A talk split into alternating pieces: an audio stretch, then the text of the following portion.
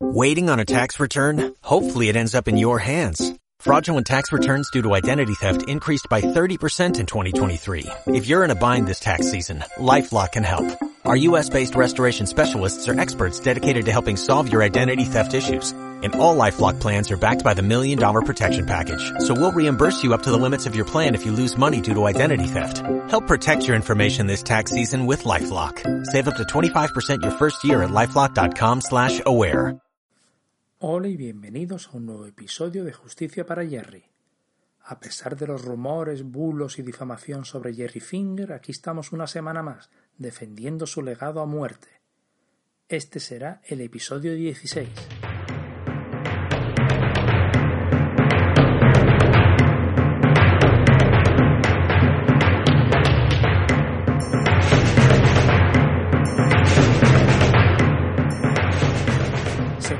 Ahora un año de la edición en España de la obra de Jerry Finger. Fue hace un año cuando editamos el primer número de Armatura 1, que salió al precio de un euro y que para sorpresa de muchos, pues bueno, se vendió bastante bien, a pesar de que era una edición bastante amateur.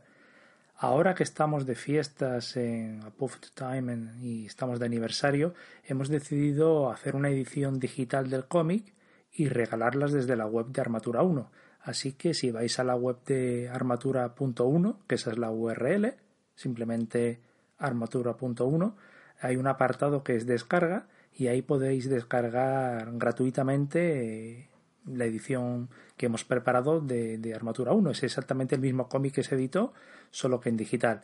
Lo tenéis en formato CBZ y en PDF. El precio, bueno, el que queréis pagar. Si podéis pagar algo, hacéis una donación por PayPal y si no queréis o no podéis pagar nada, lo podéis descargar totalmente gratuito. Esto es eh, para lo que consideréis, vamos, según veáis. El dinero pues irá para seguir defendiendo el legado de Jerry Finger y contratar mejores abogados. Al fin y al cabo, bueno, lo importante es que la obra de Jerry Finger sea conocida es lo que a nosotros nos mueve y sin duda allí donde esté Jerry seguro que está sonriendo y seguro que Nemantis Smith no. En fin, eso no tiene precio. Eh, más información como siempre la tenéis en la página de Facebook y que la encontréis buscando Armatura 1 en Twitter o en la propia web. Así que empezamos. You stand up and walk out on me? Lend me your ears and I'll sing you a song. I will try not to sing out of key. Yeah. Oh, baby, how you All I need is my buddy. I say I'm gonna get high.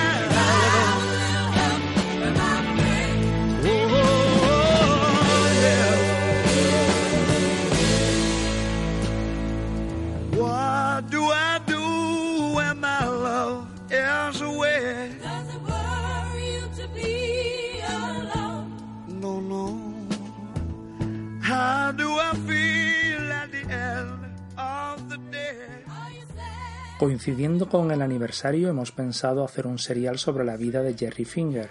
Nos gustaría comentarlos con invitados para que nos vayan contando la influencia que han tenido en su obra, pero sin duda lo primero es comentar los datos generales de su vida, para tener el contexto de la época y sobre todo tener los datos oficiales. Hemos hablado con John Skerritt muchas veces y bueno, él nos da unos datos que después de nuestras investigaciones no siempre coinciden. Hemos hablado también con Paul Finger, el albacea del legado, y bueno, con toda esa información vamos a comenzar el serial.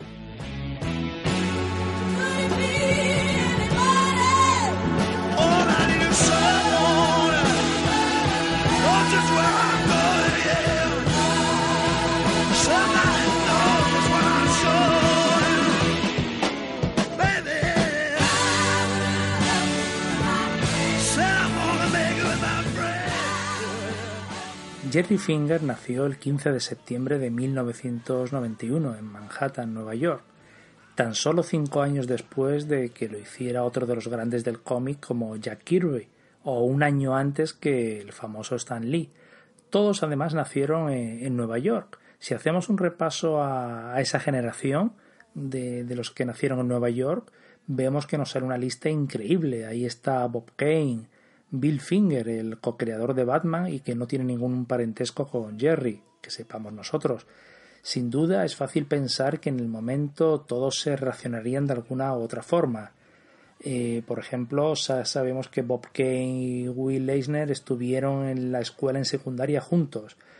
Todos tienen una historia muy interesante, aunque a nosotros lo que nos interesa más es eh, la vida de Jerry, que fue el primero que hizo una aportación muy grande a la industria y también fue tristemente el primero en fallecer.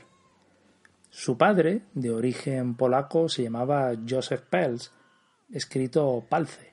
Emigró a Estados Unidos en busca de una nueva vida huyendo de la Primera Guerra Mundial. Allí conoció a Mary Fogelson, una americana de clase media con la que se casó muy rápidamente. Joseph y Mary tuvieron tres hijos. El primero fue Jerry, que nació en 1921, como hemos dicho, al que siguió Bruce, que nació en 1922, y Diana, que nació en 1923. Luego, en 1925, adoptaron a un niño moreno de ojos azules al que llamaron Clark. Pues Jerry, nacido en 1921, encontró todas las comodidades de la época. Iba a un buen colegio y puede decirse que tuvo unos primeros años felices. Aunque no destacó nada en el colegio, sí hay testimonios que nos hablan de su gran imaginación no era un estudiante modelo que destacase en, las asignaturas, pero sí era un chaval que en el recreo estaba pensando en mundos imaginarios y aventuras. Podría decirse que era el típico pues pardillo al que le daban siempre la paliza, pero bueno, a él le servía para esconderse en su mundo y estar allí imaginando que quién sabe si estaba ya en esa época pensando en lo que luego sería Armatura 1. Puede decirse también que fue un guionista precoz. Eh, leía todo lo que caía en sus manos. Antes de los siete años incluso ya había escrito algunos cuentos infantiles que aunque eh, son, eran de muy baja calidad, sí llamaban la atención pues por lo que decimos, ¿no? por los mundos, la fantasía que, que había en él. Según John Skerritt, que coincidió con Bob Kane en estos primeros años en la escuela infantil, siendo este un dato muy curioso, porque como decíamos antes, Bob Kane y Will Eisner, el creador de Spirit, fueron compañeros de secundaria. Luego, viendo la biografía de Bob Kane, quién sabe si fue cogiendo ideas de todos ellos. Eso nunca lo sabremos. Siendo Jerry un niño normal, todo cambió en 1929. El crack de Wall Street golpeó de lleno a su familia y llevó a la ruina a todos. Su padre, Joseph, que había invertido todo el dinero y todos los ahorros en una empresa distribuidora, eh, lo perdió todo y se arruinó. En lugar de luchar o en lugar de buscar y rehacer una vida, optó por suicidarse. Sin duda esto, con cuatro hijos que había y Jerry con ocho años, pues tuvo que ser una situación eh, muy dura. Así que los cuatro hijos y Mary se quedaron en una situación muy delicada, por lo que Mary decidió irse con su prima a Kansas City en busca de, bueno, un reinicio de una, de una nueva vida. Eso llevó a que Jerry tuviera que romper todas sus amistades y quién sabe si ahí se perdió una oportunidad única de que toda una gran generación de artistas estuviesen más unidos la influencia de Jerry con todos ellos habría sido enorme, y aunque años más tarde se volvieron a encontrar, puede decirse que nunca sabremos lo que habría sido si todas las creaciones de Jerry o las creaciones de todos ellos, cómo habrían sido si hubiesen crecido juntos. Es una duda que nos queda. La vida en Kansas, pues bueno, fue más o menos tranquila. No hemos encontrado una documentación que diga que, pasase en penurias no tenía la libertad creativa o la libertad de la que se respiraba en Nueva York y culturalmente, pues bueno, Kansas era en esa época bastante escaso todo.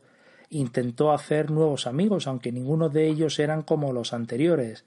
Eh, pero bueno, eh, claro, no se puede comparar Kansas con. o la gente de Kansas no se puede comparar con Stan Lee, Ditko, en fin, todo eso, bueno, al final mirando la parte positiva ayudó a que Jerry se abstrayera aún más y pudiese seguir imaginando y creando mundos. Su aburrida vida cambió cuando en 1932, pues en uno de los viajes de la familia Finger se hospedaron en una casa de huéspedes a 108 millas de Kansas, concretamente en el pueblo de Jackson City, que bueno, era una casa regentada por la familia Steinberg y allí dos de los dos hijos que había pues eran Joseph y David. Y efectivamente, estos eran Joseph y David de Steinberg los que años más tarde serían los dibujantes de Armatura 1. Pero bueno, de eso hablaremos en el próximo episodio.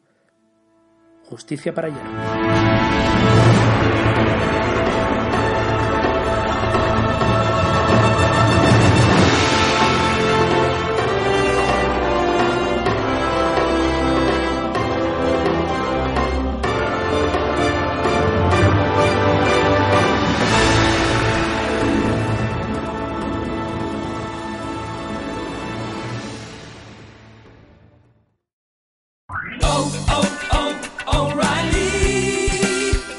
Parts? O'Reilly Auto Parts has parts. Need them fast? We've got fast. No matter what you need, we have thousands of professional parts people doing their part to make sure you have it. Product availability. Just one part that makes O'Reilly stand apart. The professional parts people. Oh, oh,